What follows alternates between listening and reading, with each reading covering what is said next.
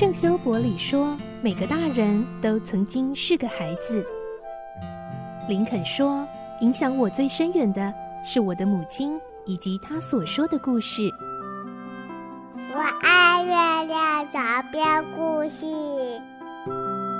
晚安，月亮床边故事。小青姐姐邀请每一位大孩子、小孩子一起听故事，不管多忙，也要和你一起听故事。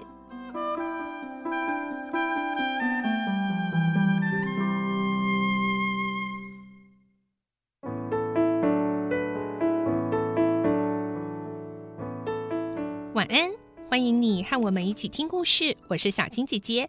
这个星期我们继续来听小飞侠的故事，今天是第九集喽。我们的故事内容取材自东方出版社《世界少年文学必读经典六十》小飞侠同名书籍。今天我们会听到彼得教会了温蒂、约翰、麦克如何飞行，他们也很快就飞得很好。他们飞过海面，要前往彼得说的那个地方。空空岛，来听今天的故事。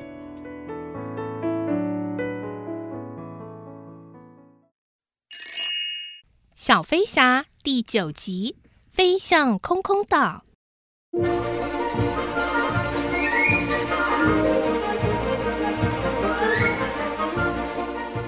当彼得飞进海面，伸手去触摸每一条露出水面的鲨鱼鳍时，温蒂趁机吩咐弟弟。你们千万别惹他生气哦！假如他不理我们，我们就回不了家了。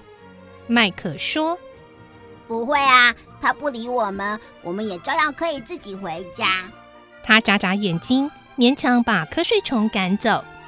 约翰也解释：“反正地球是圆的，只要往前一直飞啊，就可以飞到我们房间的窗户啊。”用说的可简单，要飞多久才到得了？彼得又没教他们怎么停，只怕还没飞到半途就已经累死了。温蒂很不放心的说：“可是，就算不累死，也会饿死啊！”约翰得意洋洋：“嘿，你忘了我会抢大鸟的食物啊，怕什么？”是哦，是谁试了十几次才抢到的？而且还是我们出手帮忙的呢。要不然你早就撞进云堆里面出不来了。温蒂说的没错，他们虽然会前进、会转弯，可是技术还不灵光。譬如前面如果有团云，他们越是想躲，就越可能躲不过的撞进去。温蒂下了结论。所以呀，你们还是乖乖听话，别把他惹火了。他们继续向前直飞。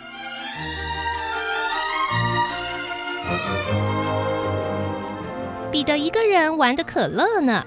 哇，哈哈，耶！有时大声笑着从高高的地方飞下来，说刚刚和星星开了个玩笑；有时身上沾着鱼鳞，从低低的地方飞上来，问他和谁玩了什么游戏，他又好像全忘了。这孩子啊，记性真差。这回他像箭一样的冲到三姐弟面前。哎，你们是谁啊？他的眼神竟然像陌生人一样。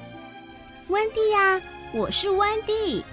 哦哦，温蒂哦，我想起来了啦。以后看见我啊，就赶快报上你的名字，我很快就会想起来的。彼得又陷入沉思，一会儿又大梦初醒的叫：“哎哎，对，哎，我们要去空空岛，对不对？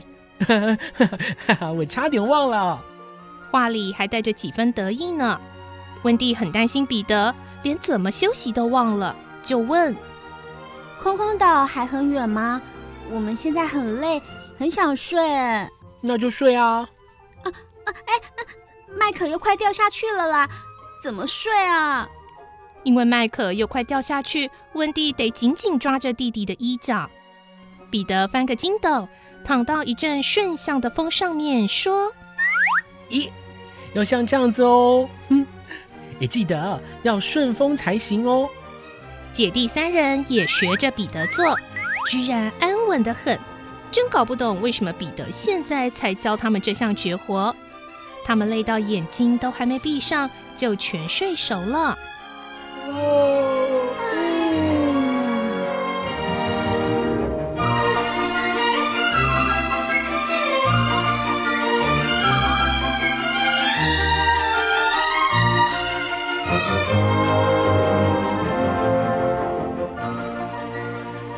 到喽，到喽！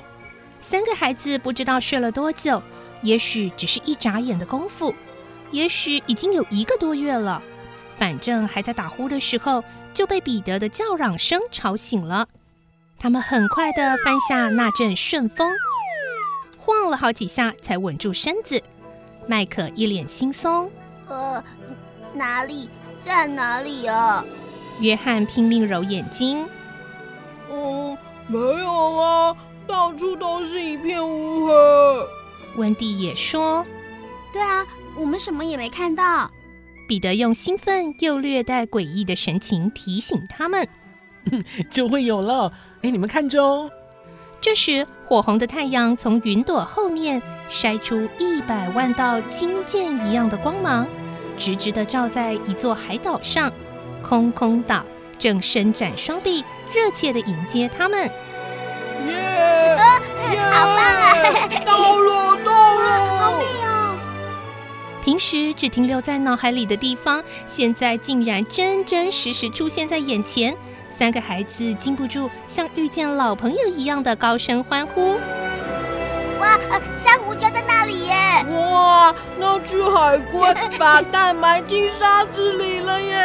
约翰，你的红鹤脚好像断了。麦克，麦克，我看到你的那兜子了。呃，树林里有小狼，威蒂，你的小狼。哎呦，我的船怎么坏了？呃，是印第安人烧的，你看。麦克的手向前指，神秘河那个方向有烟冒起。约翰眯着眼睛瞧，没错，他们准备开战了。三姐弟伸长脖子，叽叽喳喳，交头接耳的讨论。彼得没想到他们知道这么多，因此显得有些不高兴。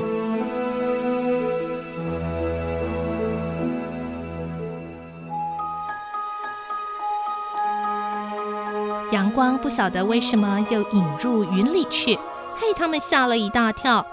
如果空空岛是睡前想象的游戏，他们就会明白，黑暗中晃动的影子，寂静中野兽的吼叫，都只不过是火炉边花花绿绿的装饰，或是屋外昆虫窸窸窣窣在鸣唱，没什么好怕的。可是现在不同了，四周一片漆黑，没有床头灯，没有娜娜，也没有妈妈。当游戏变成真实的时候，一切都显得那么诡异和可怕。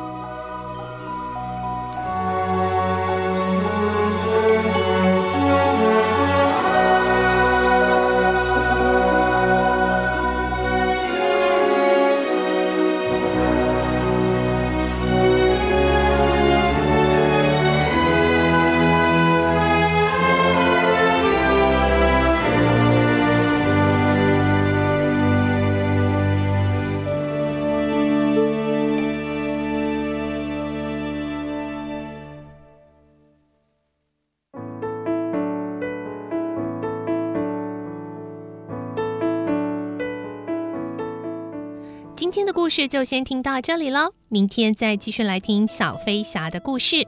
我是小青姐姐，祝你有个好梦，晚安，拜拜。小飞侠要睡觉了，晚安。